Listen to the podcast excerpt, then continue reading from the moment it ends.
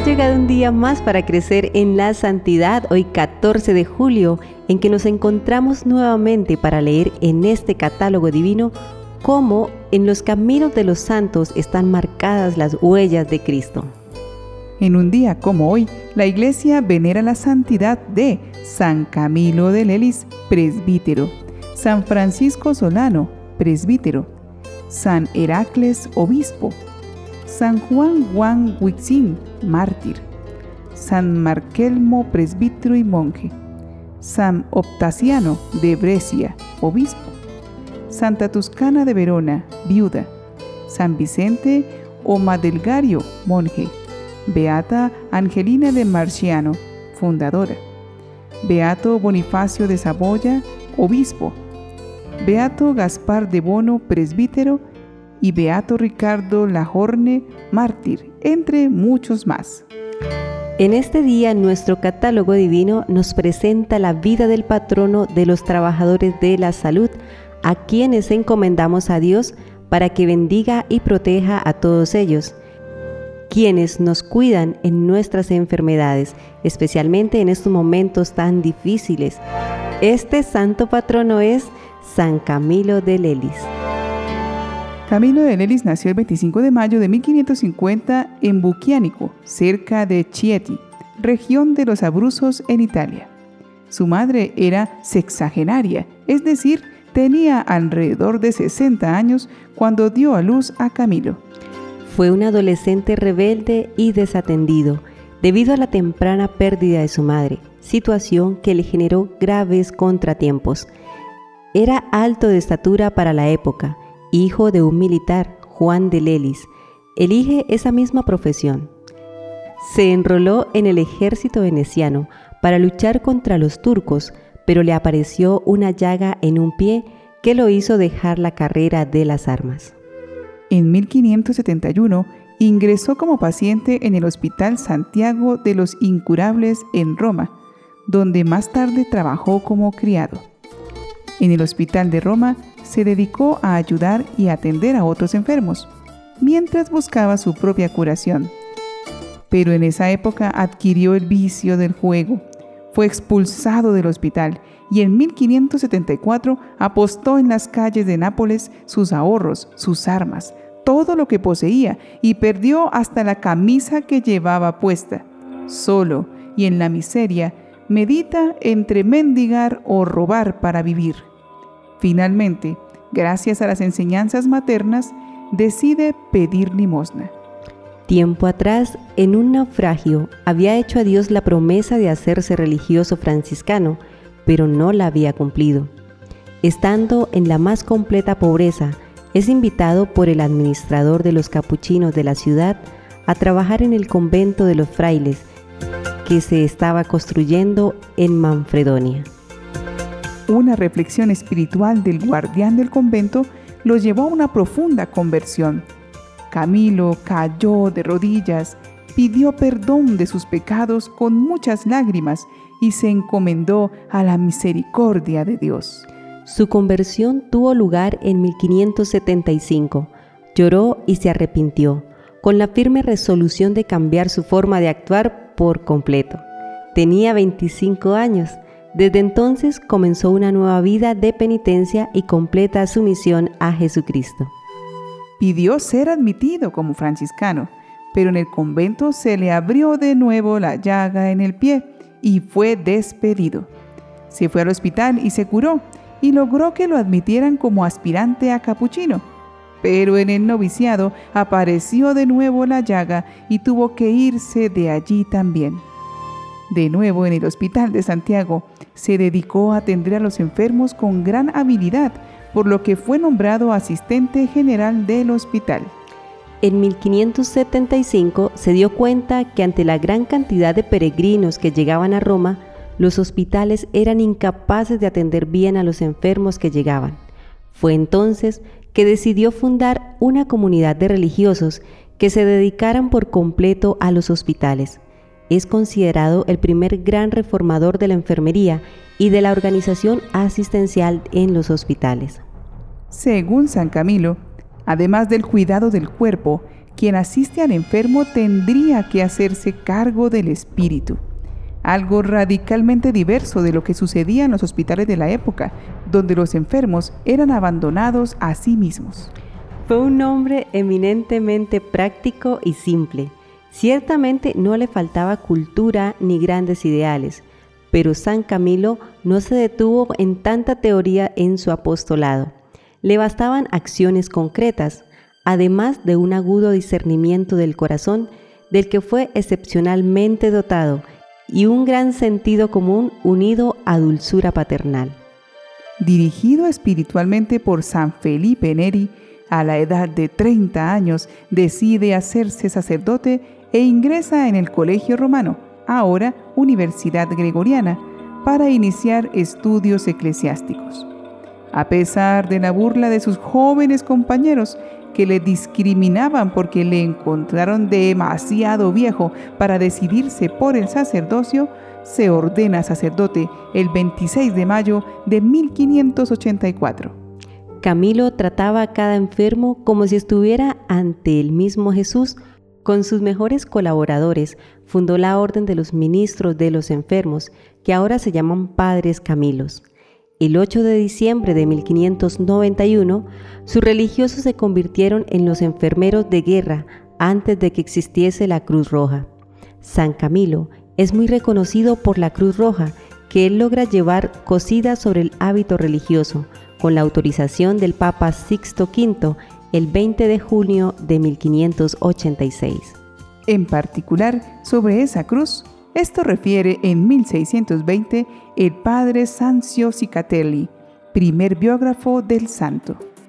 Le gustó al Padre nuestro que lleváramos la cruz en las vestiduras, teniéndola para nuestra empresa y como insignia, la primera para distinguirnos del hábito de la compañía de Jesús, la segunda para hacer conocer al mundo que todos nosotros, marcados con esta marca de cruz, somos como esclavos vendidos y dedicados al servicio de pobres y enfermos.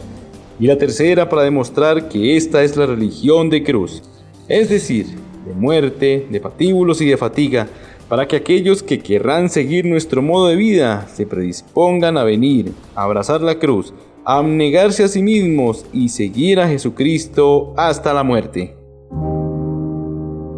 Para el inicio de la congregación San Camilo, decidió independizarse del hospital y con dos compañeros cada día asistían a los pacientes del Hospital del Espíritu Santo, cuidándolos como si se tratara del mismo Cristo y acercándolos a los sacramentos. Con el tiempo, el servicio de la congregación se fue ampliando y se asumió la misión de atender a los prisioneros enfermos y a los convalecientes que vivieran en casas particulares. Desde aquel entonces, San Camilo envió religiosos con las tropas para que atendieran a los que cayeran heridos.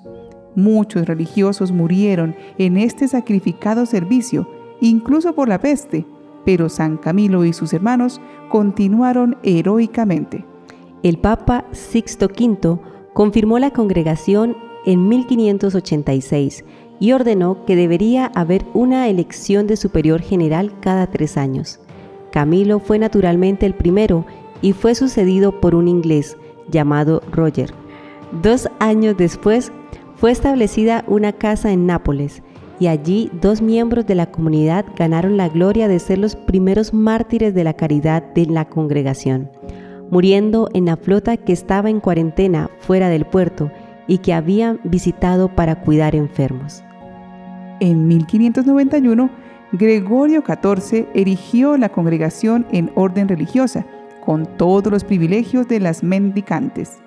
Fue nuevamente confirmada como tal por Clemente VIII en 1592.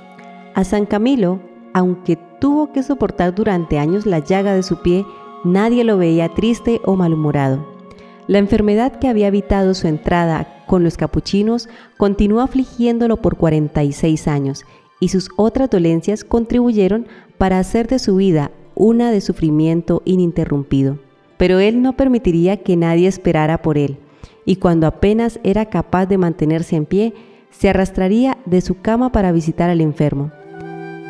Renunció como general de la orden en 1607 para tener más tiempo libre para los enfermos y pobres. Mientras tanto, estableció casas en varias ciudades de Italia. Se dice que Camilo tuvo el don de milagros y de profecía. El santo de los enfermos siempre padeció por su pierna, que además se le había fracturado y tenía dos llagas dolorosas en la planta del pie. Antes de morir, sufría de náuseas y casi no podía comer, pero aún así se mantenía preocupado por los necesitados. Él murió el 14 de julio de 1614 a los 64 años, mientras pronunciaba un llamado emotivo a su hermandad religiosa. Fue enterrado cerca del altar mayor de la iglesia de Santa María Magdalena, en Roma, y cuando los milagros que eran atribuidos a él fueron oficialmente aprobados, su cuerpo fue colocado bajo el propio altar. Fue beatificado en 1742 y en 1746 fue canonizado por Benedicto XIV. En 1886, León XIII declaró a San Camilo, juntamente con San Juan de Dios, protectores de todos los enfermos y hospitales del mundo católico y patrono universal de los enfermos, de los hospitales y del personal hospitalario. Como punto interesante les contamos que en 1613 el santo escribió las reglas para servir con esmero y toda perfección a los enfermos, uno de los primeros testimonios de las técnicas de enfermería que se conservan actualmente en el Archivo Estatal de Milán. Inspirados en San Camilo, les invitamos a meditar acerca de los trabajadores de la salud que encuentran que su trabajo tiene como base una misión en la que dan su vida por los demás. Aunque en estos días de pandemia se le ha llamado héroes por parte del Santo Padre, el Papa Francisco, quienes trabajan cuidando nuestra salud pueden contarnos que no han hecho nada distinto a su deber y su compromiso ha estado allí siempre, incluso antes de que no se resaltara tanto como ahora. Por eso, con inmensa gratitud, pidamos la intercesión de San Camilo por todos los que están en primera línea, atendiendo a quienes sufren a causa de la pandemia y otras tantas enfermedades y se ponen en riesgo para devolver la salud y el bienestar a quienes lo necesitan para que reciban la sabiduría, la fuerza y la esperanza para seguir adelante y hacer de su trabajo un verdadero servicio a Cristo presente en el que sufre, así como Camilo, que tenía su corazón en la mano para tratar con bondad y esmero a los pacientes, viendo a Cristo en ellos. Recordemos que Cristo dijo, si hacen algo por estos mis pequeños, a mí me lo han hecho. San Mateo capítulo 25 versículo 40. Y también, estuve enfermo y me visitaste. Mateo 25, 36c. Orando por todos los que sufren a causa de la pandemia y por los enfermos del cuerpo, de la mente o del alma, pidamos la intercesión de este gran santo. San Camilo Glorioso, a ti clamamos en nuestra aflicción. Tú que siempre viste a Jesús en los enfermos, que con ardiente caridad y ternura lo serviste y cuidaste, y que tantas veces dijiste, los enfermos son la pupila y el corazón de Dios. Lleva nuestras súplicas al Señor y ruégale por la salud de todos los enfermos, que piden que les conceda alivio y remedio en sus padecimientos, que sane sus cuerpos y les llene de optimismo y vitalidad, que fortalezca sus almas y le dé valor y energía, y les colme de esperanza en medio de tanto dolor y angustia, porque solo Él puede guardarnos de todo mal y darnos salud en la enfermedad, así sea. Animados por el gran testimonio de amor y caridad de este santo, llegamos al final de este capítulo de Catálogo Divino. Los esperamos mañana en una nueva emisión para compartir las grandezas que Dios realiza en nosotros. Y ahora, a una sola voz, pidamos a este gran hombre de Dios que interceda por nosotros ante nuestro Señor.